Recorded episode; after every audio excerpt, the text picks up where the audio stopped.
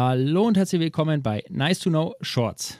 Ja, wir haben eine neue Wissensrubrik und zwar, wir wollen euch mit einer Frage und einer Antwort kurzes SAK-Wissen beibringen.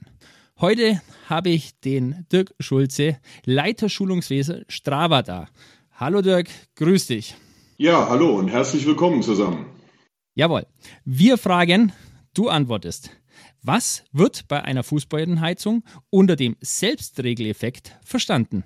Also zunächst gehen wir mal davon aus, dass die Fußbodenheizung äh, vernünftig, hydraulisch, stetig und am besten auch automatisch bedarfsgerecht ähm, eingeregelt ist oder geregelt wird.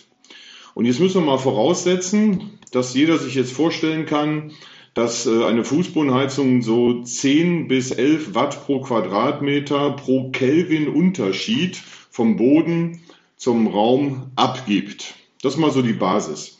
Wer das nachlesen will, das leitet sich alles von der Basiskennlinie der Linie N1264 Teil 2 ab. Für die Mathematiker hier die Formel klein q, das ist die spezifische Wärmeleistung, gleich 8,92 Klammer auf Theta Fm, das ist die mittlere Bodentemperatur, minus Theta I, das ist halt die Raumtemperatur, Klammer zu, hoch 1,1. Stellen wir uns jetzt einen beliebigen Raum mit einer Innentemperatur von 20 Grad Celsius vor.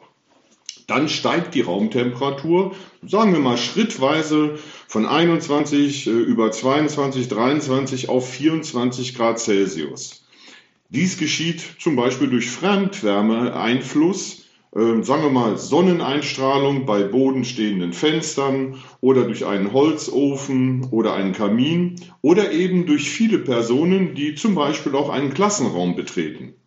Eine Person gibt je nach Aktivitätsgrad zwischen ähm, 100 Watt, so im Ruhestand, und bis zu 400 Watt bei hoher sportlicher Aktivität ab. Deswegen äh, kann man auch annehmen, dass bei einer ausreichenden Anzahl von Trainierenden in einem äh, Fitnessstudio im Prinzip keine Heizung mehr benötigt wird.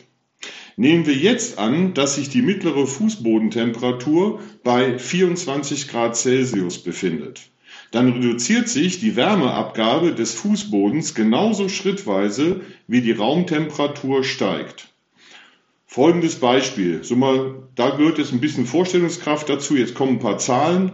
Nehmen wir mal die 24 Grad Bodentemperatur, dazu die 20 Grad Raumtemperatur. Das sind 4K Unterschied, bedeutet 4 mal roundabout 10 Watt sind 40 Watt. Das ist jetzt mal statisch unsere Situation. Wenn sich jetzt die Raumtemperatur erhöht von 20 auf 21 Grad, dann haben wir nur noch 3 Kelvin Unterschied, das sind 30 Watt pro Quadratmeter. Also reduziert sich die Wärmeabgabe durch diesen Fremdwärmeeinfluss um 25 Prozent. Wenn wir jetzt den nächsten Schritt gehen auf 22 Grad äh, Celsius Raumtemperatur, dann haben wir nur noch 2K Unterschied. Das bedeutet, wir sind bei 20 Watt pro Quadratmeter, also reduziert sich die Wärmeabgabe auf 50 Prozent und bei 23 Grad nur noch 1 K sind wir bei 10 Watt pro Quadratmeter, reduziert sich die Wärmeabgabe um 75 Prozent. Und in dem Moment, wo der Raum die 24 Grad erreicht, haben wir einen Gleichstand. Da wird gar keine Wärme mehr abgegeben. Ja, und somit empfiehlt sich immer eine Fußbodenheizung und speziell natürlich in den Räumen, wo man auch mit Fremdwärmeeinfluss ähm, leben muss oder kann, zum Beispiel in einem Fitnessstudio, das würde gleichzeitig eine Menge Energie sparen und eben auch CO2 einsparen, wenn dann die Sportler richtig trainieren. Das ist also das, was den Selbstregeleffekt ausmacht. Und äh, ganz wichtig dabei, natürlich erspart das Ganze nicht eine Einzelraumregelung. Das war Nice to Know Shorts. Kurzes SAK-Wissen für zwischendurch. Vielen Dank, bis zur nächsten Folge.